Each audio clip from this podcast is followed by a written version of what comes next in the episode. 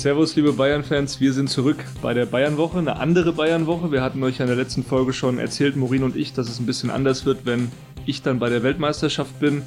Morin ist jetzt nicht dabei, die hält in München weiter die Stellung für uns, versorgt uns da auch mit Infos. Mit mir jetzt unterwegs die Kollegen Patrick Berger und Felix Fischer. Hallo ihr zwei.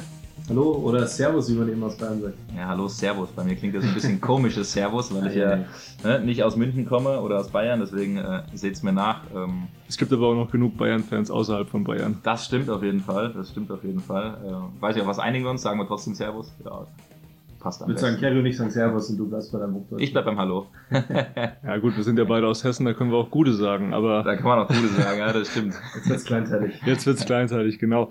Ähm, Patrick, Felix, ihr seid mit mir hier bei der deutschen Nationalmannschaft. Wir sind gerade im Oman, haben da das erste und letzte Testspiel der deutschen Nationalmannschaft verfolgt, haben darüber auch berichtet und ja, sind jetzt dann morgen ab Freitag unterwegs in Doha, in Katar und werden dann dort vor Ort über die Nationalmannschaft eben berichten, euch mit Infos versorgen. Patrick, du bist ja eigentlich für den BVB und für Schalke zuständig. Erklär doch trotzdem mal den Hörern, den Hörerinnen, warum du jetzt hier mit dabei bist. Ja, bei BVB zuckt wahrscheinlich der ein oder andere zusammen, weil es der größte äh, Verfolger und Rivale in Deutschland wahrscheinlich ist vom, äh, von den Bayern. Aber äh, natürlich wird es hier in dem Podcast nicht um den BVB gehen. Äh, da werde ich, das werde ich tunlichst meiden, sondern natürlich um die Bayern, um die Nationalspieler. Ähm, wie du es eben schon gesagt hast, mein Fokus ist, weil ich eben im Westen für Sport 1 über die Vereine berichte. Schalke auch dabei, Leverkusen, Gladbach, Köln, aber eben Schwerpunkt auf Dortmund. Aber in der Zeit kennt man eben viele Nationalspieler, die auch hier vor Ort sind, äh, wie beispielsweise Niki Süle, der ja auch einen eine Vergangenheit hat. Mats Hummels, äh, gut, er ist jetzt hier nicht dabei, da gab es eine kleine Vorgeschichte, die äh, ja wahrscheinlich auch nochmal kurz hier thematisiert wird. Aber ähm, genau, ähm, Fokus natürlich voll auf die Nationalmannschaft und ich freue mich, dass wir hier zusammen im Oman sind bei ziemlich widrigen Bedingungen, weil es ist schon sehr schwül und heiß, Felix, ne? Du hast genau. gestern auch geschwitzt in der Mixzone oh, war es da eng und, und äh, warm. Und ja, Mixzone ist dann eben schon ein kleines Stichwort. Ich darf euch technisch hier vor allem äh, den Rücken ein bisschen freihalten, mich um das äh, Bewegtbild kümmern, um den Bewegtbildaspekt, aber euch inhaltlich natürlich auch unterstützen, hier im Podcast, aber auch äh, textlich vor der Kamera etc. Also ich glaube, wir kriegen das hin und ich freue mich auf jeden Fall auf diese WM. Genau, und Felix, du warst ja auch jetzt bei den letzten Spielen mit vor Ort, hast die Bayern noch begleitet, als ich noch ein bisschen äh, vor der WM mal äh, Urlaub gemacht habe, bisschen abgeschaltet habe. Erzähl doch mal so deine Eindrücke von den Spielen, bei denen du warst. Ja, vor allem gegen, äh, gegen Werder Bremen in München äh, hat man gesehen, dass die Bayern sich da nochmal äh, ja, so ein bisschen die, den Frust, den, äh, den sie diese Saison ja auch schon gab, nach, nach einem holprigen äh, Zwischen, zwischen, ja, nach einem holprigen Tief, äh, so ein bisschen von der Seele geschossen haben und eben äh, Bremen gezeigt haben, wo der Hammer hängt. Niklas Füllkrug war da ja nicht dabei, der jetzt gestern das Siegtor geschossen hat gegen den Oman. Ähm, aber die Bayern haben da einfach ihr Potenzial wieder gezeigt, dass sie vor allem offensiv haben mit einem überragenden Serge Gnabry, hat er ja auch in Barcelona unter anderem schon gezeigt. Und das ist genau das, was die deutsche Nationalmannschaft auch braucht. Die Bayern, den Bayern-Block in Topform und dann wird äh, bei der Weltmeisterschaft auch, auch einiges drin sein.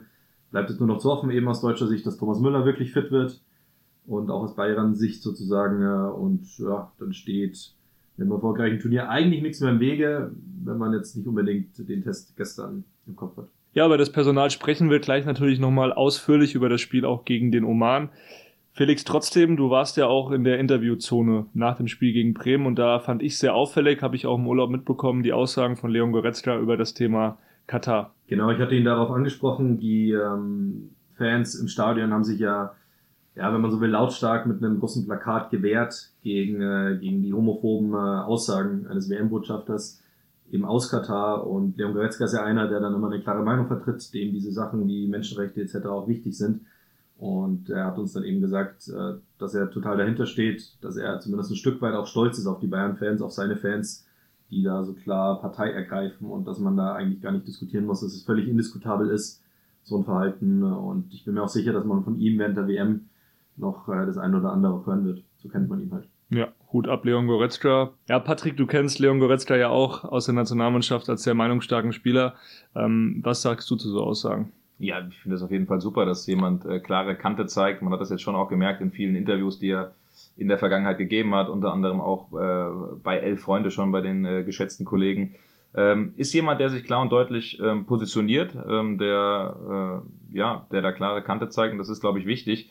Ähm, ich glaube grundsätzlich, dass das ein schwieriger Spagat ist für die äh, Nationalspieler, nicht jetzt nur für die Bayern-Spieler, die einen großen Block bilden, gerade mit dieser ganzen Geschichte Katar, Sponsoring, da hat der Leon Goretzka auch gesagt, er wünscht sich, dass es im nächsten Jahr äh, dann beendet wird. Ähm, ich glaube, dass das schon in den Hinterköpfen der Spieler eine Rolle spielt, dass sich viele mit dieser Geschichte natürlich auch auseinandersetzen und dass ihnen das, ich meine, es ist eine WM, es ist das Größte für sie überhaupt dabei zu sein, aber dass das so ein bisschen auch die Lust vielleicht unterbewusst raubt und deswegen äh, stelle ich einfach mal die These auf, dass Länder, südamerikanische Nationen wie zum Beispiel Brasilien oder Argentinien, wo diese Probleme in diesen Ländern vielleicht nicht so sehr äh, angesprochen werden und der Fokus vielleicht ein bisschen mehr auf Fußball liegt. Das sage ich jetzt völlig wertfrei. Ich sage nicht, dass ich es besser finde, weil ich finde es gut und wichtig und richtig, dass man da den Finger in die Wunde legt, aber dass die vielleicht doch ein bisschen befreiter aufspielen können und deswegen viel größere Chancen auf den Titel haben. Ich bin tatsächlich auch davon überzeugt, dass das auf jeden Fall eine, eine größere Rolle aufspielt in den Köpfen der Spieler, wie du gerade gesagt hast. Manuel Neuer hat sich ja auch schon klar positioniert und gesagt, sie, ja, sie werden tun, was sie können, um sich klar zu positionieren und auch das raubt natürlich ein bisschen Energie und ist, ja, wenn man so will, ein kleines Störgeräusch, auch wenn ich total bei dir bin und beim DFB, man muss sich da klar äußern. Ja, wir werden das Thema genauer beobachten, werden auch vor Ort natürlich unsere Erfahrungen sammeln und dann am Ende auch ein Fazit ziehen zu dem Ganzen. Trotzdem wollen wir jetzt nicht ganz abdriften. Wir haben noch nach dem Bremen-Spiel das Schalke-Spiel gehabt, der Bayern, und hören da mal kurz die Meinung von Morin, die für uns im Stadion war. Hi an euch drei in den Oman. Ich hoffe, euch geht's gut. Ich halte zurzeit hier in München die Stellung und werde euch über die Neuigkeiten von der Sebener Straße auf den Laufenden halten. Am Samstag war ich beim letzten Hinrundenspiel für den FC Bayern auf Schalke mit dabei. 2-0 haben die Bayern gewonnen. Es war vielleicht keine Gala-Vorstellung, aber eine ziemlich reife Leistung und ein guter Jahresabschluss. Ich konnte nach dem Spiel mit Julian Nagelsmann sprechen, der auch sehr zufrieden war. Hören wir doch mal rein, was sein Fazit ist. Ja gut, am Ende glaube ich konzentriert. Klar, es war kein Feuerwerk wie gegen Bremen, aber das ähm, ja so kurz vorm, vor der Weltmeisterschaft auch nicht zwingend notwendig. Ich glaube, wir hätten schon noch ein bisschen äh, Tempo anziehen können, wenn es notwendig gewesen wäre. Am Ende aber sehr erwachsen und sehr verdient. Äh, zwei schöne Tore gemacht, ein paar Chancen vergeben, aber insgesamt finde ich sieht man heute auch dass wir einen Schritt gemacht haben die letzten Monate, was das Erwachsenenfußball angeht, dass wir jetzt nicht alles nach vorne spielen wollen und immer nur mit offenem Visier, sondern dass wir einfach auch mal lernen, äh, draufzusteigen. Die Jungs machen das herausragend gut in den letzten Wochen. Ich hoffe, dass äh, natürlich alle den Schwung mitnehmen in die, in die Weltmeisterschaft, aber dann auch in, in der Rückrunde genauso performen wie jetzt. Das äh, ja, ist mein Wunsch fürs neue Jahr. Also Julian Nagelsmann zieht eine positive Bilanz auch zurecht. Nach einer schwierigen Phase Anfang der Saison hat sich die Mannschaft wieder gefangen und extrem entwickelt. Da haben wir auch im Podcast schon oft drüber gesprochen, wie die Formkurve nach oben ging. Und für die Bayern natürlich wichtig, dass sie auf Platz 1 überwintern, weil das ist ihr Anspruch. Und für Hansi Flick und die WM natürlich auch super, weil die Bayern einen guten Block mit sehr formstarken Spielern nach Katar schicken. Damit gebe ich zurück zu euch und wünsche euch viel Spaß bei der WM und noch eine gute Zeit. Ich melde mich dann wieder von der Sebener Straße, wenn es was Neues gibt. Ja, aus, aus Bayerns Sicht war dieses Spiel gegen Schalke einfach so ein bisschen äh, Pflichtaufgabe erfüllt. Gegen den Tabellenletzten muss man gewinnen, völlig klar, ähm, um da auch in der Tabelle eben vorne zu bleiben, nachdem man die sich ja vor kurzem geholt hat, die Tabellenführung. Und die beiden Spieler, die die vergangenen Wochen performt haben, Serge Gnabry und Erik Maxim Choupo-Moting, haben da eben mit ihren Toren auch das Spiel entschieden. Und Jamal Musiala nicht vergessen, das war eigentlich der überragende Spieler in dem Spiel. Wirklich, wirklich überragend und äh, den braucht's auch. Der hat gestern zum Beispiel eben gefehlt, auch gegen den, im Test gegen den Oman. Äh, seine, seine Dribblings, äh, seine Ideen, seine Ballsicherheit, die wird äh, Deutschland und wir schlagen da immer wieder die Brücke, auch bei der WM sehr, sehr weiterhelfen. Genau. Und jetzt geht's erstmal in den Urlaub für den FC Bayern. Ich meine, die meisten Spieler fahren eben oder sind eben zu den Nationalmannschaften gereist.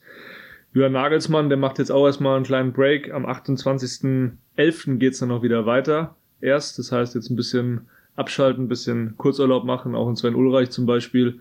Die dürfen wir jetzt einfach mal regenerieren. Dann wird bis zum 9.12. auch nochmal weiter trainiert. Wie siehst du das ganz kurz? Äh, wie kannst du da uns kurz einen Einblick geben? Wie läuft das dann bei Bayern? Wie viele sind da auf dem Trainingsplatz? Sind es dann vor allem Spieler aus der zweiten Mannschaft oder wie gestaltet sich das?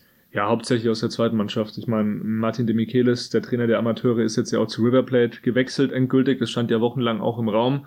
Holger Seils hat jetzt übernommen, aber klar, der wird dann einige Spiele abgeben müssen an Julian Nagelsmann und das ist ja auch für die ganzen Jungs eine Riesenchance, sich da ja. zu beweisen unter Nagelsmann. Mal vor, vorspielen zu können, ähm, eine Riesenchance. Wir haben ja auch mit Ayub Aydin zum Beispiel aus der zweiten Mannschaft Mittelfeldspieler gesprochen. Den wird es definitiv in diesen Trainingseinheiten dann brauchen und für den ist es auch nochmal wichtig, weil zum Beispiel sein Vertrag läuft nächstes Jahr aus bei den Bayern, bei der zweiten Mannschaft und der macht sich natürlich auch Gedanken, was ist jetzt der nächste Step für die Zukunft, weil Regionalliga ist für ihn dann auch nicht so das absolut Ideale, genau wie für viele andere Talente, weil logischerweise ist es zwar gut, mit der Körperlichkeit in der Regionalliga klarzukommen, aber das klare Ziel ist natürlich schon in den Profifußball zu kommen. Dritte Liga, zweite Liga. Und da ist natürlich so eine Woche oder zwei Wochen, drei Wochen bei den Profis unter Julian Nagelsmann extrem wertvoll als Erfahrung. So eine Gelegenheit kriegst du eben äh, richtig selten. Du hast gerade angesprochen, so ein bisschen die Zukunft der Spieler. Und es gibt ja einen Spieler, bei dem es jetzt ja, immer offener wird gefühlt, wie denn die Zukunft beim FC Bayern aussieht. Genau, Benjamin Pavard, da hatten wir schon häufig auch in den letzten Folgen mal drüber gesprochen, beziehungsweise auch drüber berichtet bei sport1.de. Also seine Zukunft ist definitiv offen. Er hat jetzt nochmal der Gazzetta dello Sport ein Interview gegeben und hat gesagt, ich bin eigentlich bereit für das nächste Projekt, für eine neue Herausforderung. Und klarer kann man ja eigentlich nicht seinen Abschied ankündigen. Gefällt den Bossen logischerweise nicht. Ja, die Aussagen kamen nicht gut an, das kann man definitiv sagen. Also nach unseren Infos waren die auch maximal irritiert, als sie das dann gelesen haben, vor allem ähm, innerhalb von wenigen Tagen. Also er hatte ja zuerst der Gazetta, äh, zuerst der L'Equipe das Interview gegeben, gesagt, hey, sechs Jahre, fast sieben Jahre in Deutschland, ich würde gerne mal was anderes machen. Ja. Und ein paar Tage später nochmal der Gazzetta dello Sport. Da dann auch erzählt, ja, sein Kumpel Olivier Giroud aus der Nationalmannschaft, der hat ihm schon sehr äh, positives Feedback gegeben zur italienischen Liga. Mhm. Und das sind schon Aussagen, die kitzeln natürlich auch ein bisschen. Und bei den Bayern kam das definitiv nicht gut an. Das ist ja diese alte Thematik, diese Diskussionen haben, äh, die wurde schon so oft geführt. Klar ist es verständlich, dass man mal eine andere Aufgabe möchte, dass man nochmal ins Ausland will, wenn man lange bei einem Verein war, lange in der Bundesliga war. Aber das dann eben so öffentlich zu platzieren, in zwei Interviews bei zwei der größten äh, Sportzeitschriften, die es überhaupt gibt, das, äh, da kann ich tatsächlich verstehen, dass die Bayern-Bosse da auch irritiert sind. Was ist denn deine Prognose, wenn es jetzt, wie es jetzt mit ihm weitergeht mit Benjamin Pavard?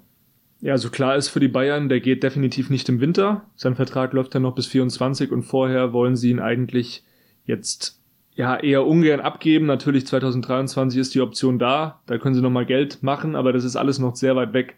Also ich gehe schon davon aus, dass er nächsten Sommer den Verein entweder verlässt oder er entscheidet sich um. Er sagt, hey, vielleicht ist das Gras doch nicht viel grüner woanders. äh, ich kann doch beim FC Bayern bleiben. Ähm, deswegen, also das ist noch völlig offen, aber die Tendenz geht natürlich schon eher Richtung Abschied. Das Gras ist auf jeden Fall sehr grün an der Selbener Straße, so viel kann ich auch verraten. Ähm, die Sache ist ja auch die, dass es mit ähm, Nusair Masraoui einen, einen sehr, sehr guten Ersatz in Anführungszeichen gibt, beziehungsweise einen, der ihn in den vergangenen Wochen ja ein Stück weit fast verdrängt hat auf der Rechtsverteidigerposition. Da gab es am Anfang ja verhältnismäßig viele Zweifel an ihm. Da war eher Ryan Gravenberg der, der ja, so der, der gehandelte Top-Neuzugang von den jungen Spielern. Aber jetzt hat der Masraoui da ein Stück weit auf jeden Fall den Rang abgelaufen. Definitiv, der ist ja auch bei der marokkanischen Nationalmannschaft mit dabei, auch bei der WM. Da werden wir sicherlich auch nochmal über ihn ausführlicher berichten. Aber ja, du sagst es, die haben vorgesorgt, die Bayern, nicht nur mit Masraoui, sondern auch mit Delicht der eben auf der Position spielt, auf der Pavard ja gerne gespielt hat in der Innenverteidigung. Der wollte mit seinem Kumpel Lukas Hernandez, die beiden verstehen sich auch abseits des Rasens sehr gut, unternehmen viel miteinander. Mit denen wollte er eben in der Innenverteidigung spielen. Und dieses Ziel, dieser Traum vielleicht auch in Anführungszeichen, ist vielleicht ein bisschen übertrieben, aber dieses Ziel ist eben nicht erfüllt worden. Und deswegen ist Pavard, ja, enttäuscht, obwohl er schon 87 Prozent der Spielminuten in dieser Saison absolviert hat. Also es mangelt nicht an dieser sportlichen Wertschätzung, ja. sondern eher vielleicht an der Positionsthematik. Aber klar, diese Aussagen, wenn ein Spieler solche Aussagen tätigt, das kommt dann natürlich nicht gut bei den Verantwortlichen an. Trotzdem, da will ich noch mal kurz, äh, dann kannst du auch was sagen dazu, nur kurz äh, ähm, sagen, dass für den Spieler ja, jetzt aktuell kein Bedarf auch herrscht und auch für die Bayern kein Bedarf herrscht, da jetzt ausführlich drüber zu sprechen, weil jetzt ist Weltmeisterschaft man wird sich dann höchstwahrscheinlich danach mal zusammensetzen. Die Bayern wollen das jetzt am liebsten erstmal im Sande verlaufen lassen. Ja, ich glaube, sie sind wahrscheinlich im Moment auch froh, dass bei Bayern medientechnisch eben gerade nichts äh, stattfindet. Logischerweise keine Pressekonferenzen, keine, keine Interviews nach den Spielen etc. Und man muss ja auch noch kurz festhalten, dass, dass Pavard in den vergangenen Wochen diese, diese von ihm geliebte Innenverteidigerposition ja auch spielen durfte. Klar, hat er ein bisschen äh, mit, mit Verletzungen zu tun, aber nichtsdestotrotz durfte er da eben Minuten sammeln. Aber ja, Äh, Vielleicht will er auch nur seinen Markt testen, kann ja auch sein. Er will jetzt mal sich ins Schaufenster stellen, dann noch bei der WM vorspielen und dann, ja, vielleicht ja hoffen, dass dann ein großer Verein nochmal auf ihn zukommt. Weil der FC Bayern, man muss schon sagen, Real Madrid, dann kommt schon fast der FC Bayern eigentlich. Von dem Standing her muss man eigentlich sagen. FC Barcelona vielleicht noch, obwohl die ja in der Europa League spielen. Aber ähm, der FC Bayern ist schon eine Top-Adresse in Europa. Und dann frage ich mich natürlich auch, äh, wo soll es noch besser werden? Ja. Er hat allerdings auf der anderen Seite auch mit Bayern alles erreicht. Das hat er auch nochmal in dem Interview betont. Und er hat sich auch letztes Jahr schon mit einem Abschied aktiv beschäftigt. Also eigentlich nicht letztes Jahr, sondern dieses Jahr, äh, vor dem Beginn der aktuellen Saison. Da hat er schon diese Absicht eigentlich etwas Neues zu machen. Da gab es loses Interesse von Man United, vom FC Chelsea. Die Bayern haben ihn auch bei Atletico Madrid angeboten im Zuge des Interesses an Joao Felix. Mhm. Ähm, dann aber hat Atletico gesagt, nee, Pavard äh, wollen wir nicht haben. Also es gab auch nicht diesen Verein, der jetzt gesagt hat, hey, wir bezahlen jetzt Summe XY. Es gab Interesse, aber eben nicht dieses wirklich konkrete ähm, dieses konkrete Angebot auch für den FC Bayern. Deswegen ist Pavard auch geblieben auf der einen Seite, auf der anderen Seite aber auch, weil Jürgen Nagelsmann gesagt hat, das ist so ein wichtiger Spieler für mich, ich vertraue ihm. Auch Dino Topmüller, der Co-Trainer, ist so nah an Pavard dran, die verstehen sich super. Die haben ihm eben auch Vertrauen in Form von Spielzeit entgegengebracht, was ja auch aktuell zu sehen ist, 87 Prozent aller Spielminuten. Also da kann sich eigentlich kein Spieler beschweren. Genau, und ja, wir dürfen gespannt sein jetzt, was er bei der WM so abruft, wenn er wieder so ein Traumtor schießt wie 2018. Wir erinnern uns, glaube ich, alle vom rechten Strafraum-Eck ins linke Kreuzeck. Mache ich jede Woche im Training. Verstehe. dann äh, wird es natürlich nochmal ein bisschen Interesse geben, vielleicht der Vereine, und dann wird auch in Sachen Marktwert eventuell nochmal was passieren. Äh, also ein Franzose könnte den FC Bayern eben verlassen, vermutlich dann erst, wenn dann im Sommer, aber ein anderer wird, beziehungsweise möchte zumindest bleiben, so wie es aussieht, oder? Genau, Lukas Hernandez, sein Kumpel, Pavards Kumpel, der ist natürlich auch voll gesetzt bei den Bayern, ist der Abwehrboss, Julian Nagelsmann hat es auch nochmal betont, wenn er auf dem Platz steht, dann haben wir diese körperliche Präsenz. Da will ich auch nochmal auf das äh, Interview mit Ayub Aydin verweisen. Der hat gesagt, was der Hernandez im Training, weil er war ja eine Woche schon bei den Profis, was der für eine Power hat. Also kein Spieler kommt an dem vorbei im Training. Ja. Und ich glaube, so ein Spieler will jeder Trainer haben, so ein Spieler will auch jeder Mitspieler haben. Also das ist ein sehr wichtiger Spieler und die Bayern, die sind weiterhin in Gesprächen auch mit seinem Berater Manuel Garcia Quilon. Ähm, da gibt's gute Gespräche, aber es ist eben noch nicht so weit, dass man jetzt sagen kann, der unterschreibt jetzt nächste Woche seinen neuen Vertrag. Das ist unser aktueller Kenntnisstand. Aktuell ist natürlich auch wichtig zu erwähnen, es ist die Weltmeisterschaft und nach der WM wird man sich sicherlich zusammensetzen und dann nach einer Lösung suchen. Für die Bayern ist wichtig, wir wollen den Spieler halten und wir wollen das Thema diese Saison, also in den nächsten sechs Monaten, sechs, sieben, acht Monaten, wollen wir das dann auch lösen. Genau, Lukas Hernandez, finde ich, macht auch einfach Spaß. Also wenn man Spaß hat an, an intensiven Verteidigen, an Top-Zweikampfverhalten, an Einsatz, dann kann man bei ihm nur Spaß haben, weil er sich in jedem Spiel eben voll reinhaut. Äh, ja, und auch deshalb tatsächlich einmal ein kleines bisschen verletzungsanfällig ist, weil er oft volles Risiko geht und sich eben so in die Zweikämpfe reinhaut. Ja, an der Stelle muss man nochmal Hasan Salihamidzic hervorheben, der hat den Spieler ja auch verpflichtet damals. Es war ja eigentlich sein Wunschtransfer als er angefangen hat bei den Bayern eben in der sportlichen Leitung, da haben ja auch viele Kritik dann an Salihamidzic geübt, wie kann der 80 Millionen ausgeben, dann war Hernandez der 80 Millionen Mann, der sich nur verletzt und wie auch immer. Ähm, Salihamidzic hat trotzdem immer an ihn geglaubt und der arbeitet auch intensiv eben daran, dass Hernandez langfristig bei den Bayern bleibt. Ähm, er hat sich auch nochmal mit dem Spieler selbst getroffen, mit ihm gesprochen über dieses Thema Zukunft und da war das Feedback eigentlich schon so, alle Beteiligten wollen weitermachen. Klar, natürlich trotzdem so Verhandlungen, die ziehen sich, da geht es auch um finanzielle Themen und Hernandez, der verdient ja jetzt schon nicht schlecht bei den Bayern. Es geht ja schon in Richtung ja deutlich über der 15 Millionen Grenze und vielleicht drückt er ja nochmal eine Gehaltskategorie auf. Das ist natürlich auch immer das Ziel. Er ist jetzt im besten Fußballeralter. Es gibt natürlich auch andere Vereine, die schon in den vergangenen Jahren mal Interesse angemeldet haben. PSG zum Beispiel. Aber Hernandez, der fühlt sich auch wohl in München. Deswegen ist meine persönliche Prognose jetzt, dass der Spieler auch langfristig dann bei den Bayern bleiben wird. Darauf wollte ich tatsächlich auch gerade nochmal hinaus, dass man eben das Gefühl hat, dass er sich wohlfühlt. Er saß ähm, im äh, Champions League im Rückspiel in der Vorrunde gegen Inter Mailand fast neben uns auf der Tribüne, hat da ein Selfie nach dem anderen gemacht und ist da überhaupt nicht müde geworden, hat sich sehr, sehr nett auch mit den Fans unterhalten. Also man hat wirklich das Gefühl, er fühlt sich wohl in München und äh, würde gerne auch hier bleiben. Ich finde, er passt auch sehr gut zum Verein, deswegen äh, warum nicht? Und äh, um die Brücke wieder so ein bisschen zu Wärme zu schlagen und auf äh, Lukas Hernandez kommen wir gleich nochmal ganz konkret zu sprechen. Aber ja, ein sehr interessanter Fakt, dass äh, wie viele Spieler der FC Bayern bei dieser Weltmeisterschaft stellt. Ja, 17 an der Zahl, oder? Ich glaube, kein Verein hat mehr Kein Topverein oder kein Verein generell Genau, hat ist ein mehr. Allzeitrekord. Also der FC Bayern, noch nie hat ein Verein so viele Spieler bei einer Weltmeisterschaft abgestellt wie der FC Bayern dieses Jahr. Kannst du sie kurz nennen? Sehr gerne. Es gibt natürlich den Deutschland-Block äh, mit Manuel Neuer, Josua Kimmich, Jamal Musiala, Leon Goretzka, Thomas Müller, Serge Gnabry und Leroy Sané. Dann gibt's aber auch einen kleinen äh, französischen Block, hatten wir gerade schon angedeutet, mit Benjamin Pavard eben, mit Lucas Hernandez, aber auch mit äh, Dayo Upamecano, Kingsley Coman. Und dann äh, gibt's auch noch einige andere Nationen, Alfonso Davis, der Kanadier, Nusair Mazraoui für Marokko, Josip Stanisic für Kroatien, Matthijs de Licht äh, von den Niederlanden hatten wir auch schon angesprochen, Eric Maxim Choupo-Moting, der für Kamerun auflaufen wird und Sadio Mané, Senegal, da haben wir, ja, das ist ja ein Thema für sich, da könnten wir, glaube ich, eine eigene Podcast-Folge machen, da ist er noch nicht mal sicher, ob er wirklich spielen kann, ist also gerade ähm, verletzt, aber trotzdem Teil des Kaders und sie hoffen, dass er eben noch zum Einsatz kommen kann. Aber ja, insgesamt auf jeden Fall ein sehr spannender Aspekt, dass so viele Bayern-Spieler jetzt bei dieser WM dabei sind. Einer fehlt natürlich, das müssen wir auch nochmal erwähnen, Ryan Gravenberg, da hatten wir auch schon häufig drüber gesprochen. Es hat dann am Ende, wie eigentlich prognostiziert, wie zu erwarten war, nicht gereicht für den Kader. Louis van Gaal, der will natürlich auch Spieler haben, die voll im Saft stehen.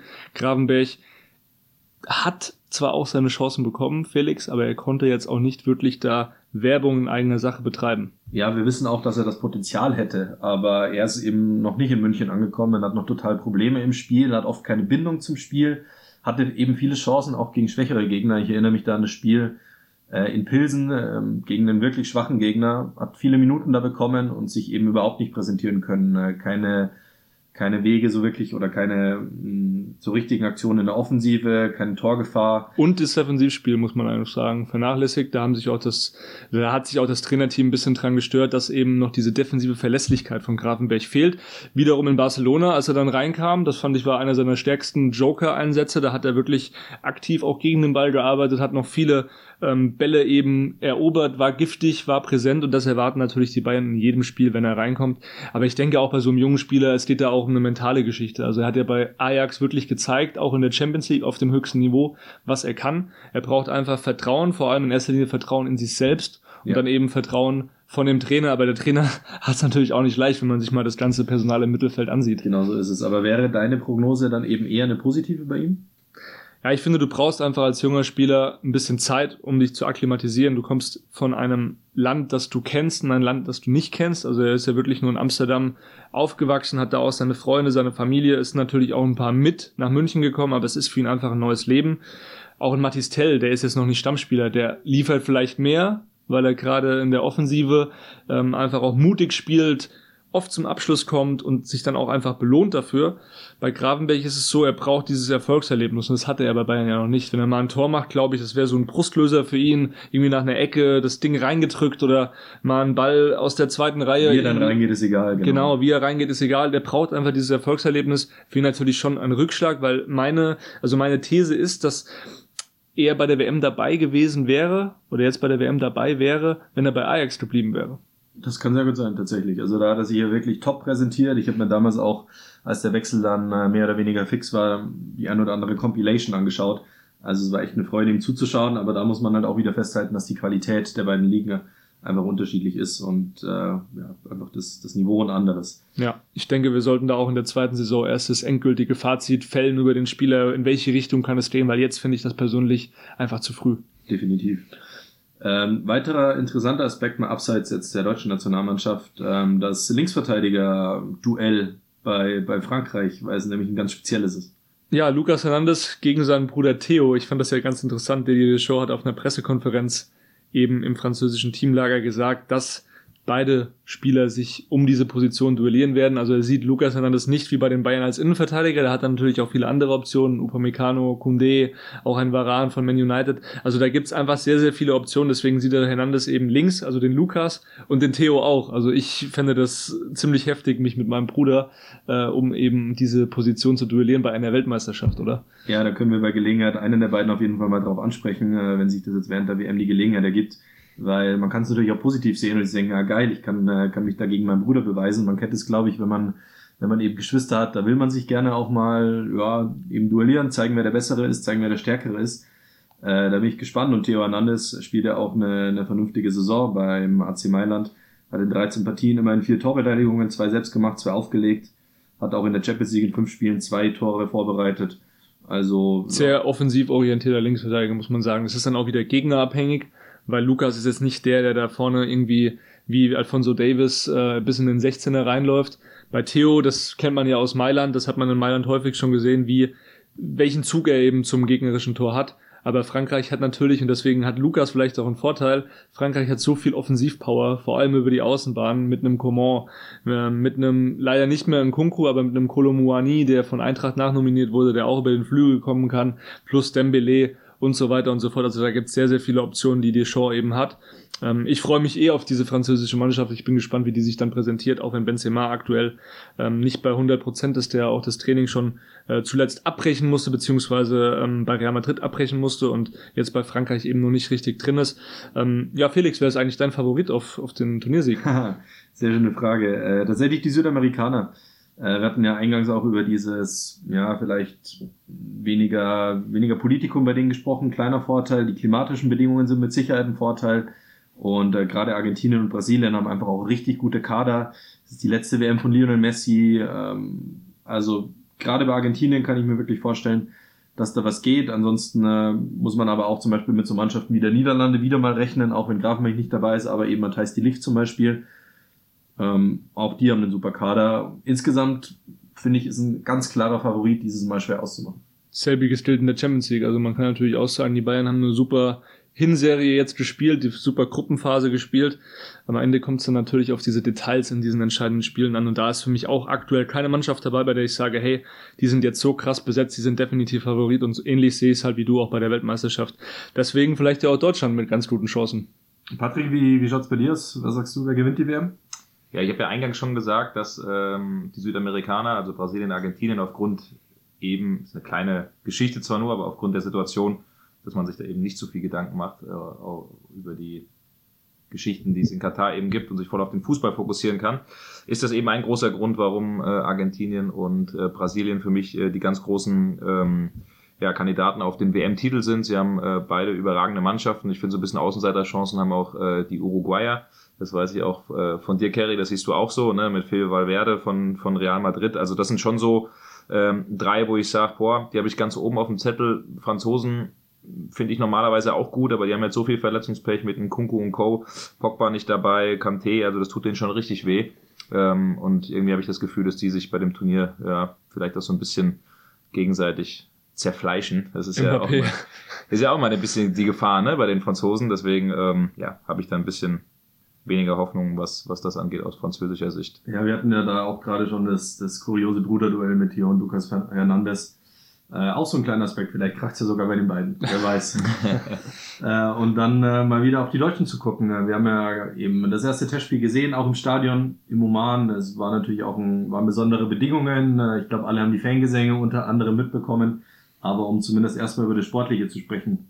Yalla, oh Money, yalla, oh Money. War gewöhnungsbedürftig. Also wie ne? gesagt, ich will gerne über das Sportliche sprechen. aber Die hat Spaß nicht so gefallen, Felix, ne? Aber ich fand das ich irgendwie fand's super. Das ist, das war mal was anderes. Genau. Das ist was ganz anderes. Die singen 90 Minuten durch wie so auf einem, keine Ahnung, auf so einem Bazar. äh, Kirmes, Kirmes im Oman. Also das war überragend. Ich fand's lustig. Ich fand's aber, glaube ich, nur äh, fünf Minuten lustig und dann tatsächlich irgendwann nervig. War so ein monotones Geräusch irgendwann, ne? Anstrengend. So. Aus unserer Sicht anstrengend. Aber wahrscheinlich vielleicht finden sie die Ultragesänge auch Wahrscheinlich. Ich weiß es nicht. Manuel Neuer hat es auf jeden Fall verglichen mit den Vuvuzelas. 210 Südafrika. Genau, 210 Südafrika. Auch äh, Kera, Bella Kotschap hat ein bisschen was dazu gesagt. Auch Jonas Hofmann, die schon gesagt haben, äh, bisschen gewöhnungsbedürftig, aber vielleicht wird uns das in Katar auch erwarten, haben sie gesagt. Schauen wir mal. Jetzt versuche ich es nochmal, den sportlichen äh, Aspekt aufzugreifen. Äh, es war ja auch eine komische, ich sag mal, eine komische, eine seltsame Startelf. Warum haben denn zum Beispiel, um jetzt mal bei den Bayern-Spielern ein bisschen zu bleiben, äh, Stars, die in den vergangenen Wochen super drauf waren, wie Jamal Musiala und Serge Gnabry nicht gespielt? Ich glaube, Hansi Flick, oder das heißt, ich glaube, also es ist schon relativ klar, dass Hansi Flick diese beiden Spieler schonen wollte jetzt für das Spiel gegen Japan. Die haben natürlich auch viele Spiele in den Knochen, viele Spiele bei Bayern gemacht. Musiala, da muss er jetzt auch nicht mehr draufschauen, der ist aktuell in super Form. Dann, man weiß ja auch, er geht in die Zweikämpfe sehr mit viel, mit viel Elan auch und viel Dynamik, viel Trickreichtum und vielleicht hat ihn dann ja ein omanischer Abwehrspieler umgekrätscht und dann wäre das der Heule natürlich jetzt äh, relativ groß und bei Serge Gnabry eigentlich dasselbe. Also beide Spieler sollten da einfach geschont werden, weil ich erwarte auch beide Spieler in der Startelf gegen die Japaner. Glaubst du denn, dass Knapri zu 100% gesetzt ist? Weil bei Musiala bin ich, äh, bin ich der gleichen Meinung natürlich wie du, äh, auch wenn es da jetzt Götze gibt, der sicherlich auch, äh, sag ich jetzt, lege ich mich fest, mehr An Einsatzzeiten bekommt, als vielleicht der ein oder andere Fan denken mag. Also er ist da nicht als Maskottchen mitgefahren. Der hat auch nicht gespielt, weil er auch geschont wurde. Da hat er auch noch gespielt. Viele Spiele in Knochen mit der Eintracht, ne? auch Champions League, äh, DFB-Pokal, also der, der, der hat da auch äh, diese typische Belastungssteuerung gemacht, richtig. Äh, aber genau, mal zurück zu, zu Gnabry, weil ich finde das schon interessant. Äh, Jonas Hofmann, das haben wir auch schon bei Sport 1 berichtet, ist äh, aus der Position hinten rechts. Das war ja so ein bisschen der Versuch, den der Bundestrainer anfangs mal gewagt hat, ob das vielleicht mit ihm auch als Rechtsverteidiger funktioniert, ähm, ist dann doch weiter vorne gesehen, weil er die Tiefenläufe eben ausspielen kann. Bei Gladbach in einer sehr starken Form, ein total wichtiger Spieler. Ähm, ist das für dich so ein Stein gemeißelt, dass der Knapri auf jeden Fall spielen will gegen Japan?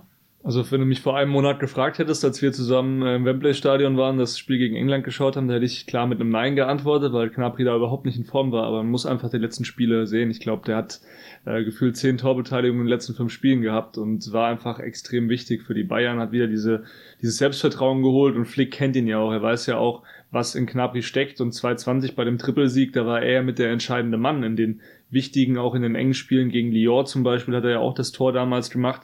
Und ich glaube, Flick ist schon in, relativ stark davon überzeugt, dass Knapri auch von Beginn an der Mannschaft weiterhelfen kann.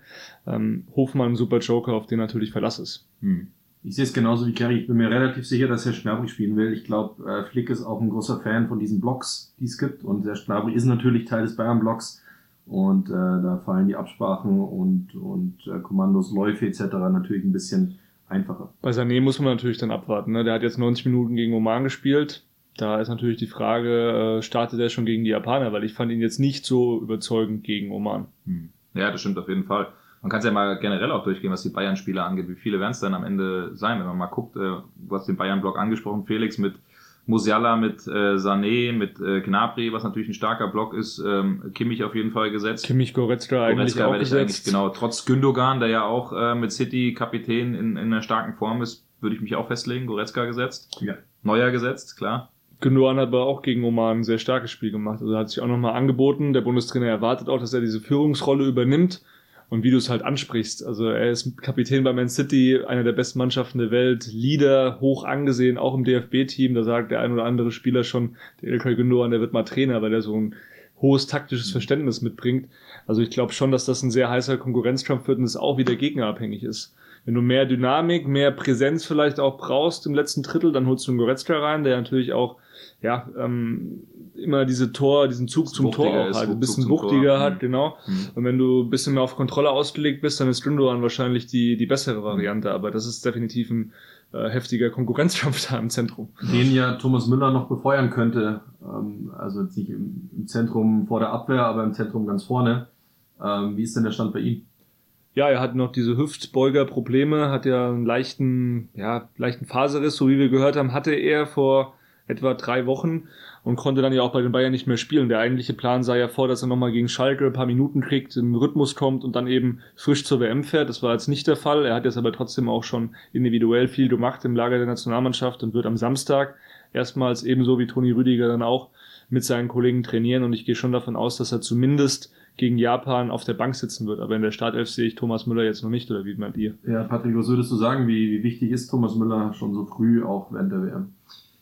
Ja klar, also er ist ein Unterschiedsspieler, er ist jemand, der äh, wahrscheinlich sein letztes Turnier spielt und es auch nochmal der Welt äh, beweisen will. Ich finde es übrigens auch immer äh, interessant, wenn man äh, mit der Nationalmannschaft unterwegs ist, was vor allen Dingen die Bayern-Spieler für eine große, äh, für ein großes Fantum und große Beliebtheit auch in diesen Ländern entwickeln. Äh, ja. Wir konnten ja kaum mit Manuel Neuer äh, äh ihn beim Interview mit ihm reden und uns darauf konzentrieren, weil es so laute Neuerrufe gab. Auch während des Spiels ja schon. Während des Spiels schon. Also das, das ist dann schon, schon verrückt. Und es sind immer, ob es das die Security ist, die Bedienung irgendwie am Buffet ist, ob das vorhin am Hotel Pool auch derjenige ist, äh, mit dem wir da äh, zurzeit äh, viel reden, ähm, kommt nämlich aus äh, Bangladesch der Kollege und hat auch gesagt, Müller ist für ihn der größte Spieler und übrigens äh, Michael Ballack, der ist riesen Michael Ballack-Fan, äh, hat mich auch gefragt, wer ist denn bei euch Sportdirektor? Michael Ballack, was macht Ballack? Und ist Ballack kein Trainer? Ballack musste irgendwas machen.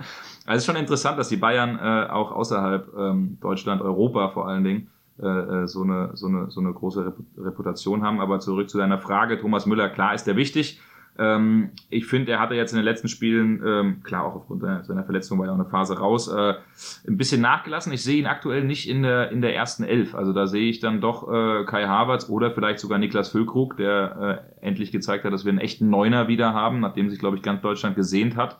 Ähm, ist ja auch eine völlig verrückte Geschichte dass der das dann doch noch gepackt hat nach den zehn Saisontoren mit Werder Bremen. Aber ähm, ich sehe Müller zurzeit ja als wichtigen Unterschiedsspieler, der auch von der Bank, glaube ich, einen Unterschied ausmachen kann, aber zurzeit nicht in der Startelf. Man darf ja auch nicht vergessen, der hat den ganzen Oktober eigentlich auch schon gefehlt, Thomas Müller, wegen Magen-Darm-Infektion, wegen Corona. Also der war dann wieder außen vor, kam nicht richtig rein, dann eben diese ja, schwierige muskuläre Geschichte an der Hüfte. Also der ist einfach noch nicht hundertprozentig Startelf-fit, würde ich jetzt mal so sagen. Das wird er auch gegen Japan nicht sein, aber wie ihr es auch sagt, äh, er ist wichtig für die Mannschaft, auch als Lautsprecher, als jemand, der für die Gruppe extrem wichtig ist, der für gute Stimmung auch sorgt. Also ist jetzt keiner, der irgendwie da ähm, Stress schiebt. Natürlich will er auch spielen und ich glaube, wenn er jetzt jedes Spiel auf der Bank sitzen würde, wäre er auch nicht sehr begeistert. Mhm, aber trotzdem, er ist ein Typ, der ähm, extrem positiv äh, mit der Mannschaft auch äh, klarkommt.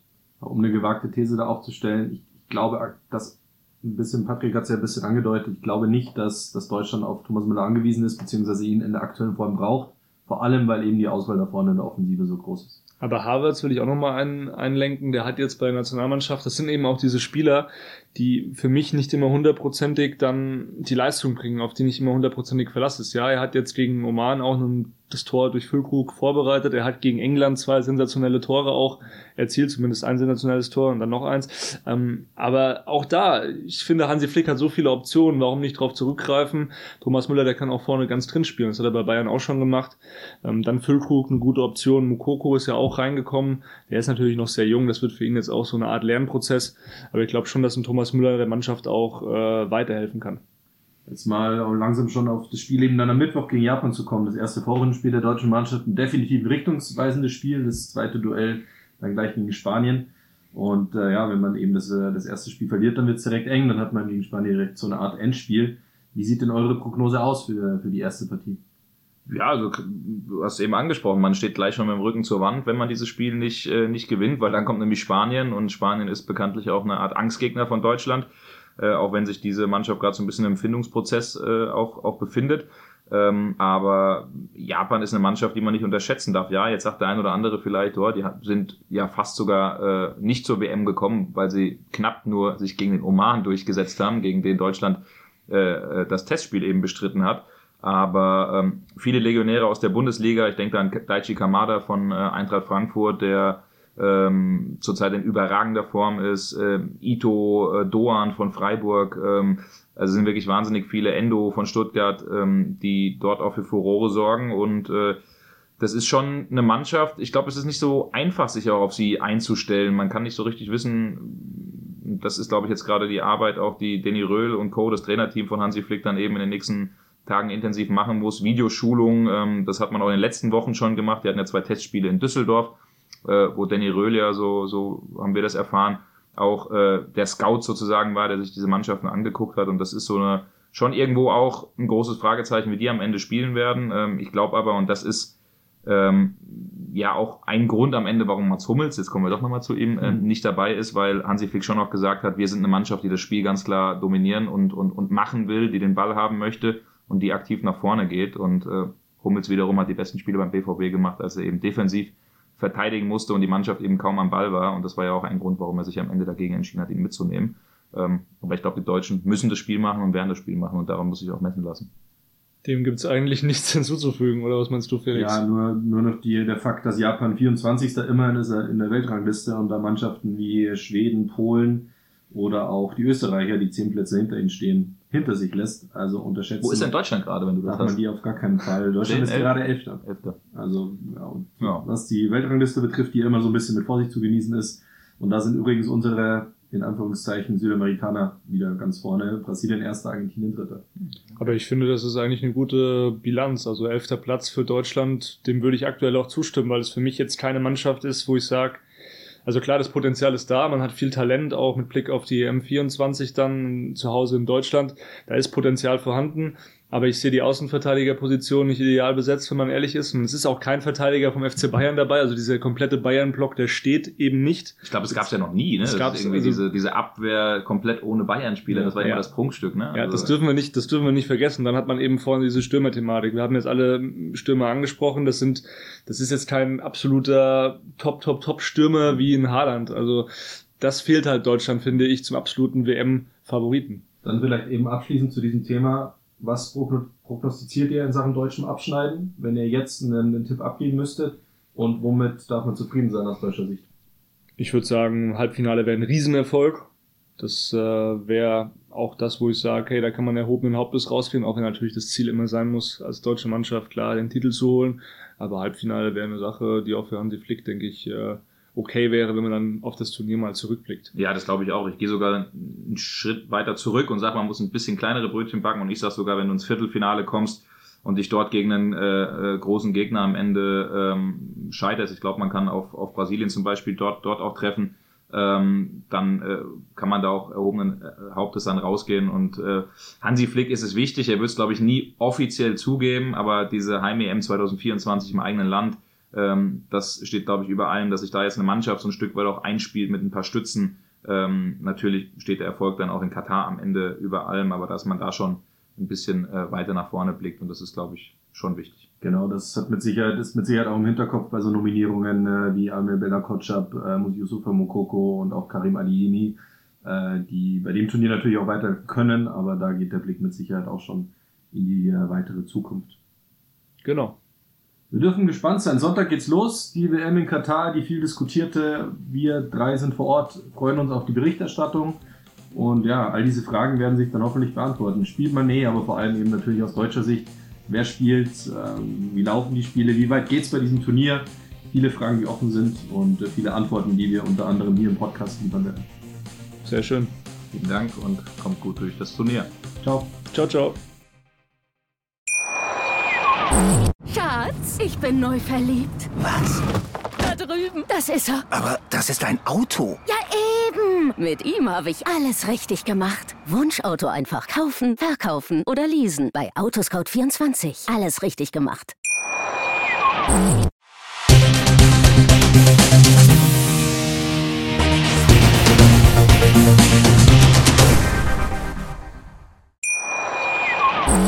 Schatz, ich bin neu verliebt. Was? Da drüben. Das ist er. Aber das ist ein Auto. Ja, eben. Mit ihm habe ich alles richtig gemacht. Wunschauto einfach kaufen, verkaufen oder leasen. Bei Autoscout24. Alles richtig gemacht.